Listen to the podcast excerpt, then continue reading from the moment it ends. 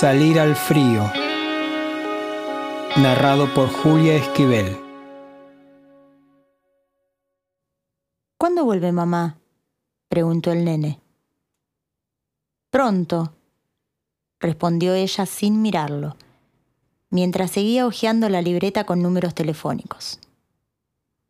Ya había llamado al señor Hernando, al doctor Chávez y a las dos o tres amigas de la señora, las pocas de las que conocía el nombre.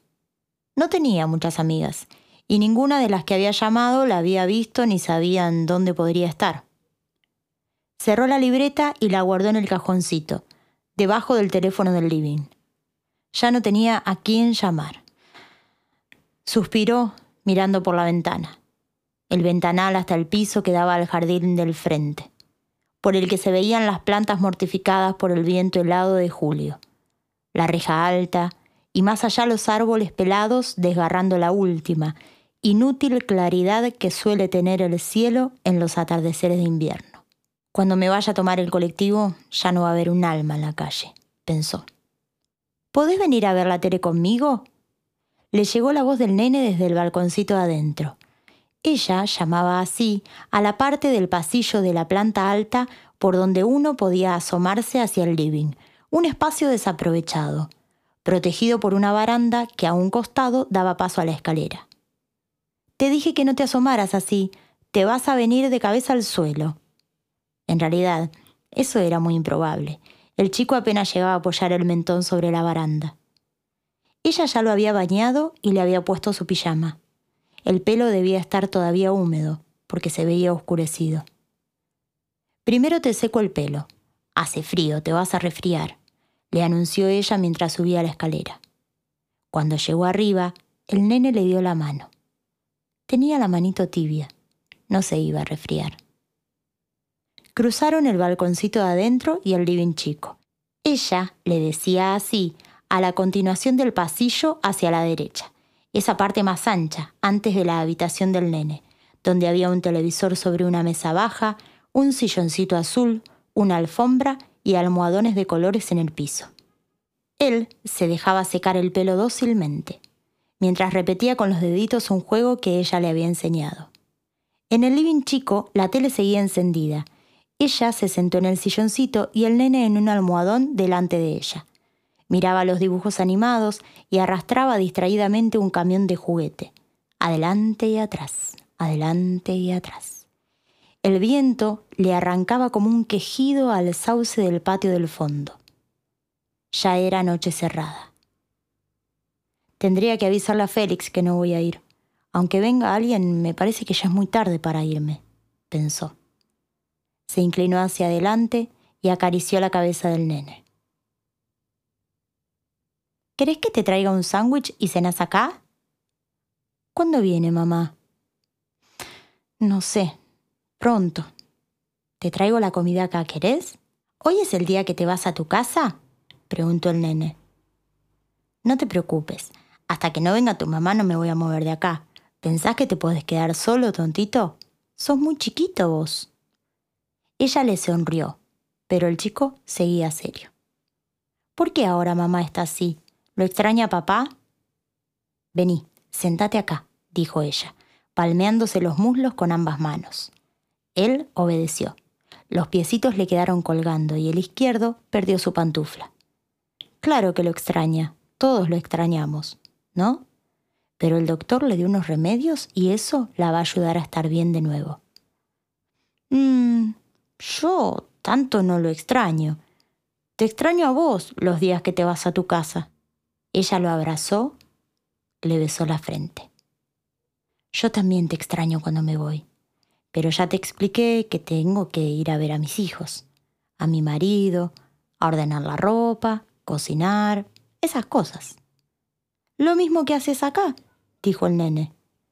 Eso, lo mismo que hago acá, solo que mi casa es mucho más chica. Entonces tenés dos casas y dos familias. Mm, puede ser, algo así. Algo así, repitió él poniéndose de pie y calzándose de nuevo la pantufla caída. Sándwich no, mejor quiero tomate y queso cortadito en un plato. Y una fruta, agregó ella. ¿Hay bananas? Sí, creo que sí. ¿Puedo ir a la cocina con vos? Ella no contestó, porque el teléfono comenzó a sonar. Se levantó rápido y corrió a atender al dormitorio de la señora, que estaba en el otro extremo del pasillo. Entró sin prender la luz. Hola. No, no, ninguna novedad. No, no la vieron, no saben nada. Pascal la vio salir. Se subió a un auto de la agencia que ella llama siempre. ¿Podríamos llamar? Ah, ah, claro, sí. Desde ahí se pudo ir a cualquier lado. Mire, señor Hernando, sabe que hoy es jueves, ¿no? Y, y ya es tarde y yo... No, la otra chica no está viniendo. La operaron. ¿Se acuerda que le dije? Sí, yo entiendo, pero... Claro, no, no lo voy a dejar solo, pero quería pedirle si no lo podía venir a buscar usted y llevarlo a su casa. Ah, ah, no sabía. Bueno, cualquier novedad lo llamo ahí entonces, sí. Sí, me quedo, sí, no se preocupe. ¿Y cuándo piensa que... Hola. Colgó y se quedó unos segundos con la mano apoyada sobre el tubo. Miró los números luminosos del despertador del señor Marcos, al lado del teléfono. Faltaban quince minutos para las ocho. No era tan tarde como ella pensaba, pero igual Félix ya estaría preocupado. Tendría que llamarlo ahora y avisarle que no iba a ir. Se iba a enojar, pero no había alternativa. En la otra mesita de luz se amontonaban los frascos de pastillas y las gotas de la señora Luz María. La sobresaltó la voz del nene. ¿Quién era? Su figura delgada se recortaba en la luz que entraba desde el pasillo. Tu tío Hernando. Mm, ¿Mamá está con él? No. ¿Yo tengo otros tíos o nada más el tío Hernando? Que yo sepa, es tu único tío. En realidad es el primo de tu mamá. Así que tampoco sería... ¿Qué es primo? Ella pensó que mejor le preparaba algo de comer al nene y después podía llamar a Félix más tranquila. ¿Vamos a la cocina? ¿Nada más que queso, tomate y banana? ¿Seguro? ¿No querés algo calentito? ¿Y vos qué vas a comer? preguntó el nene. Mm, no sé, ahora veo. No tengo hambre. Más tarde. Le dio la mano y salieron del dormitorio. A la derecha estaba el estudio del señor Marcos. Tenía una puerta que daba al pasillo y otra corrediza que comunicaba directamente el estudio con el dormitorio. Qué suerte que él guardaba toda su ropa en el estudio, pensó ella, porque si no la pobre señora tendría que estar viendo la ropa de él todo el tiempo, y sus cosas, y eso la pondría peor. Ya pasó un mes. ¿Qué digo? Casi dos. Habrá que ver qué se hace con todo eso. Seguro a Félix la ropa del señor no le quedaría. Es mucho más delgado. Tal vez sí los zapatos. Bajaron la escalera y entraron a la cocina. El tubo fluorescente ya estaba encendido. En el centro de la cocina había una mesa de pino con dos bancos largos, uno a cada lado. El nene se paró sobre uno, caminó hacia el otro extremo, saltó al piso, se subió al otro banco, lo atravesó a lo largo caminando, saltó y así varias veces. Mientras tanto, ella colocó sobre la mesada una bandeja de cama. Le desplegó las patas, cortó queso, tomate, unas rodajas de pan, puso todo en un plato y el plato sobre la bandeja. Cuidado, te vas a caer. ¿No querés algo caliente? ¿Un vaso de chocolatada tibia? No, quiero jugo y quiero comer con la mano. Ella Sirvió jugo en un vaso de plástico y lo agregó a la bandeja. También una servilleta y una banana. Las ramas espinosas de la Santa Rita raspaban el vidrio de la ventana como si fueran uñas. Controló que la puerta que daba al patio de atrás estuviera cerrada con llave. Miró por la ventana hacia afuera. El sauce furioso ondulando como un monstruo en la oscuridad. Qué noche horrible. Pobre señora, ¿dónde estará? Espero que no ande por la calle como una loca. Es mi culpa, me distraje. Un ruido detrás de ella la sobresaltó, se dio vuelta. Te dije que te ibas a caer. No, no me dolió nada. Verificó que el nene no se hubiera lastimado. Tomó la bandeja por las manijas y volvieron a la planta alta. Apoyó la bandeja sobre la alfombra del living chico delante del televisor que seguía encendido. Primero anda a tu baño y hace pis, y las bate las manos con jabón. No, no tengo ganas de hacer pis, y las manos las tengo limpias. Pero va por las dudas si te sale un poquito. No me gusta que vayas al baño en la mitad de la comida. Bueno, me lavo. Pero no quiero hacer pis. Él entró al baño y ella fue a bajar la persiana del dormitorio. Sacó una manta gruesa del placar, la echó sobre la cama y dobló la parte superior de la sábana para acomodar al nene fácilmente si se quedaba dormido sobre la alfombra. El chico comía con la mano mientras miraba con atención una película de dibujos animados. De vez en cuando se reía. Parece tranquilo, pensó ella acariciándole el pelo. Tal vez la señora no se tragó la pastilla y se hizo la dormida. Así se podía escapar. Debe haber pedido un auto, y cuando lo vio por la ventana habrá bajado corriendo. ¿Cómo es que el vigilante no la vio? Mm, estaría durmiendo. Fija que lo echan. Sonó el teléfono y ella corrió a atender en el cuarto de la señora. Como no encendió la luz, se golpeó la cadera contra un ángulo de la cómoda. Hola. Ay, Félix, me olvidé. No, no apareció. Por eso todavía estoy acá. Perdóname. Lo que pasa es que estoy preocupada y se me pasó. Y no, ya no voy a poder ir. Bueno, no puedo dejar al nene solo. ¿Qué querés que haga? Sí, le dije pero no podía porque la mujer está de viaje. No, yo qué sé, me dijo eso. Sí, sí, tenés razón, perdóname. ¿Cómo están los chicos? Bueno, me alegro. Mándales un beso. Sí, decirles que yo también. Mañana temprano te llamo. Sí, chao. Prendió el velador, pensó que mejor lo dejaría encendido por si de nuevo tenía que entrar corriendo a atender el teléfono. Salió de la habitación frotándose la cadera. El nene seguía allá, como si nada, la carita iluminada por la luz cambiante del televisor. Cuando estaba atravesando el balcón de adentro, el teléfono sonó de nuevo. Hola, hola, sí, no, ninguna novedad, no. Sí, no se preocupe, yo lo llamo. Pero mire que mañana temprano voy a tener que irme a mi casa. Mi marido llamó y... No, no, no es su culpa, entiendo, es que se imagina, Sí, tengamos fe. Bueno, bueno, mañana temprano hablamos. Cuando volvió al living chico, vio que el nene había corrido la bandeja a un costado y se había acostado sobre la alfombra, la cabeza apoyada sobre un almohadón.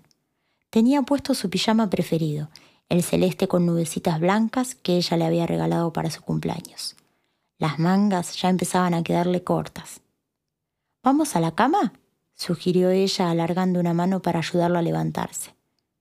¿Pero te quedas conmigo un rato? dijo el nene. Bueno, está bien. Ahora sí, a hacer pis y a lavarse los dientes, señorcito. Le puso dentífrico en el cepillo y lo dejó un momento en el baño. Apagó el televisor, llevó la bandeja y las cosas sucias a la cocina, las lavó, revisó que todo estuviera cerrado. Fue al baño de servicio, conectó la alarma y apagó las luces. Subió y revisó las ventanas de la planta alta.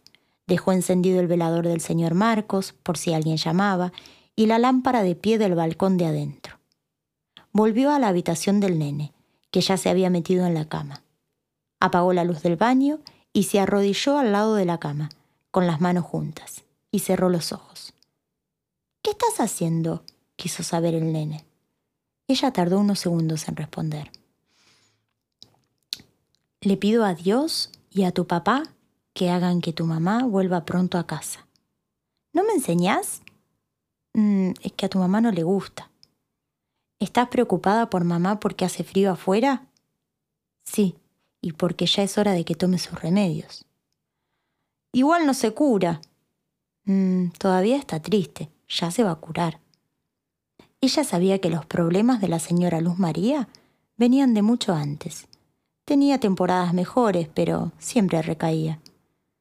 Papá seguro la iré a buscar, ¿no? La está buscando tu tío Hernando. Seguro en un ratito nomás la trae en ese auto grande y negro que tiene él, el que a vos te gusta. Yo no lo quiero, Hernando. ¿Cómo no lo vas a querer? Es tu tío. Él tampoco me quiere, solamente a mamá. ¿Por qué decís eso?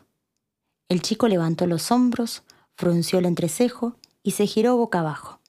Ella sonrió y le acarició el pelo. ¿Querés que te dibuje las nubecitas? El nene movió la cabeza diciendo que sí, sin darse vuelta. Ella empezó a dibujarle las nubecitas del pijama sobre la espalda con el dedo índice. Era un juego que tenían. Y mientras le cantaba. Duérmete, mi niño, ¿qué tengo que hacer? Lavar los pañales, sentarme a coser. Mm. Cuando la respiración del nene se hizo profunda y lenta, se levantó despacio de la cama y le dio un beso. No alcanzó a dar un paso cuando él la detuvo. No te vayas, dijo el chico sin abrir los ojos. No, no me voy. Ya pagué todo abajo. Voy a buscarme el silloncito. Salió al living chico y empujó el silloncito azul hasta colocarlo al lado de la cama. Se sacó las zapatillas y se dejó caer con un suspiro. Con los ojos todavía cerrados, él alargó una mano hacia ella. Ella le dio la suya y se quedaron así, las dos manos entrelazadas, sobre la sábana celeste.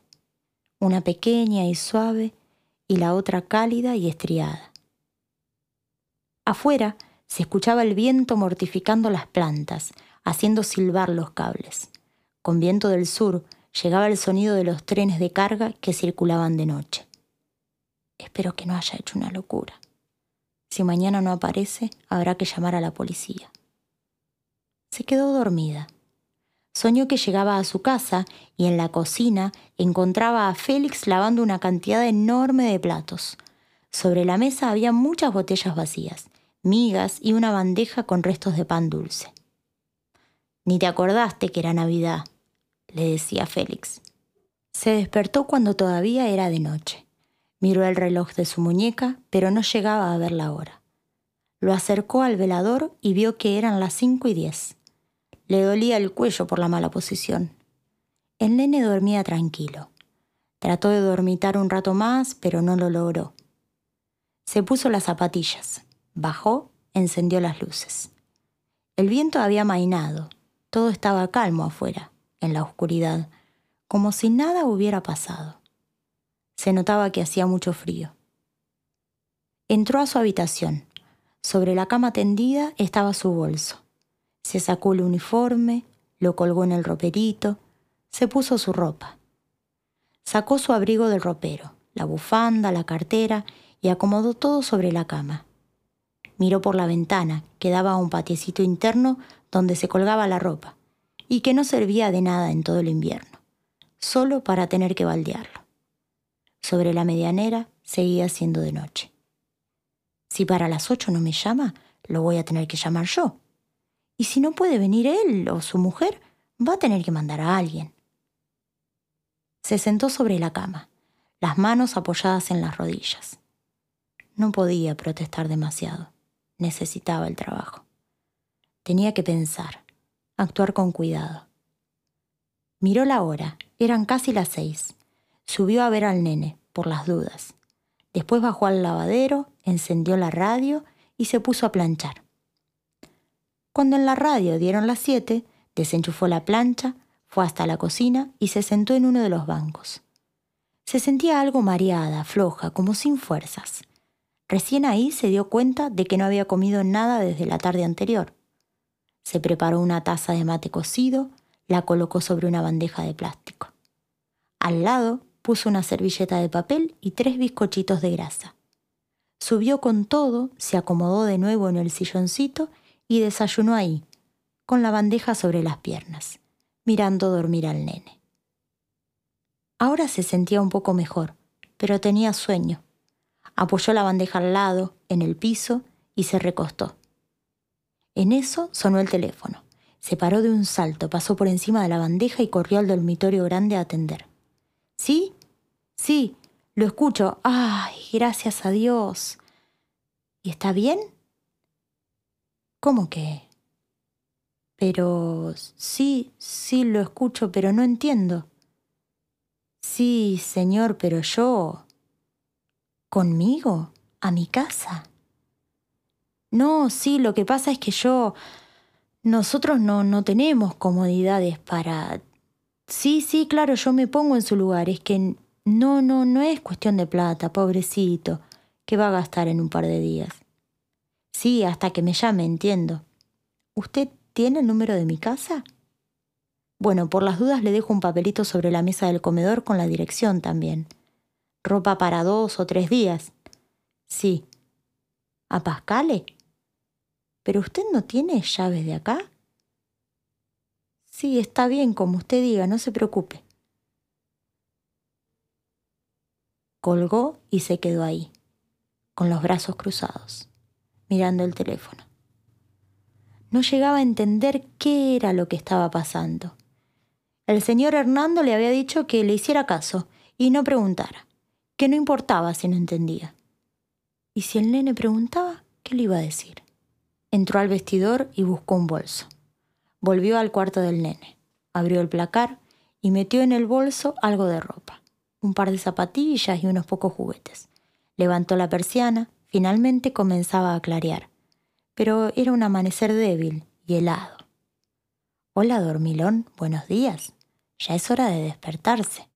El chico se estiró boca arriba y ella le besó la frente. Él bostezó, se frotó los ojos y la miró. ¿Por qué estás así vestida? ¿Te vas?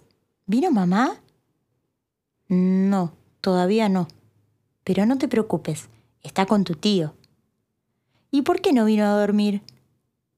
Y se le hizo tarde y fue para allá porque estaba cansada y le quedaba cerca. ¿A que no sabes a dónde vamos a ir hoy? ¿A pasear? dijo el nene. Más o menos. Vamos a ir a mi casa. ¿Vos no querías conocer a mis chicos? Ya son grandes, te aviso, no te van a llevar el apunte. El nene se sentó en la cama, estaba entusiasmado. Ella le acomodó el pelo revuelto con los dedos. ¿Y podemos ir en colectivo como vas vos? preguntó él. Sí, como quieras. En colectivo, en colectivo, festejó el nene y la abrazó. Ella lo alzó y lo llevó al baño, lo ayudó a lavarse, a vestirse, lo peinó y le puso perfume. Le mostró los juguetes que estaban ya guardados en el bolso, pero él quiso cambiarlos por otros. Bueno, vos hace eso y yo te voy preparando el desayuno. Arrastró el silloncito de vuelta hasta el living chico y volvió al cuarto a buscar la bandeja que estaba en el piso. El nene seguía decidiendo qué juguete llevar. No tardes, te espero en la cocina. Mientras desayunaba, el nene le hacía preguntas. Si el colectivo podía ir rápido, si la casa de ella quedaba lejos, si iba a haber alguien en la casa cuando llegaran, si se iba a quedar a comer. Ella pensaba si tendría que avisarle a Félix. ¿Dónde lo acomodarían al chico si tenía que quedarse a dormir un par de noches allá? ¿Qué haría si extrañaba y se quería volver? Después lo acompañó al living y encendió la tele. Quédate acá que voy a buscar el bolso. Subió, apagó el velador del dormitorio grande, encendió la luz del cuarto del nene, bajó la persiana, tendió la cama, cerró el bolso, se lo colgó en el brazo, apagó la luz y bajó. Dejó el bolso al pie de la escalera, fue a buscar sus cosas, revisó que todas las ventanas de abajo estuvieran cerradas. Abrió el cajoncito de abajo del teléfono, sacó papel y lápiz. Anotó su dirección y su número de teléfono. Lo dejó sobre la mesa del comedor y volvió al living. Bueno, ¿vamos? El nene apagó la tele. ¿Puedo llevar yo mi bolso? Lleva el mío, que pesa menos, pero primero abrigarse. Descolgó del perchero del hall de entrada la campera y el gorro de lana de él, y se los puso. De un bolsillo de la camperita sacó los guantes y se los colocó con cuidado. Después se abrigó ella. Se colgó la cartera del hombro, le alcanzó el bolso más liviano al nene y cargó el de él. El señor Hernando no le había dicho nada de la calefacción, así que la dejó encendida. Conectó la alarma y salieron. Sacó su llave de la cartera y cerró la puerta. Cruzaron el jardín, abrió la puerta de reja, salieron y la volvió a cerrar con llave. Se acercó al auto de vigilancia y le entregó las llaves a Pascale, avisando que el señor Hernando las pasaría a buscar o mandaría a alguien. Caminaron hacia la avenida. ¿Tenés frío? No, pero no quiero llevar más el bolso. Dámelo, yo puedo llevar los dos. Llegaron a la avenida y ella apoyó los bolsos en el piso. ¿Y ahora qué hacemos? quiso saber el nene. Esperamos el colectivo. ¿Querés sacar vos el boleto? No. El colectivo tardaba. Ella estaba preocupada porque hacía mucho frío y el nene no estaba acostumbrado a estar afuera en días así. ¿Y mamá sabe que vamos a tu casa? Claro. ¿Cómo vamos a saber si vuelve? Tu tío nos va a avisar por teléfono. No te preocupes. El nene jugaba a hacer vapor con el aliento. Después se quedó quieto, mirando. ¿Y cuándo va a volver? Pronto, dijo ella, y levantó los bolsos porque se acercaba el colectivo.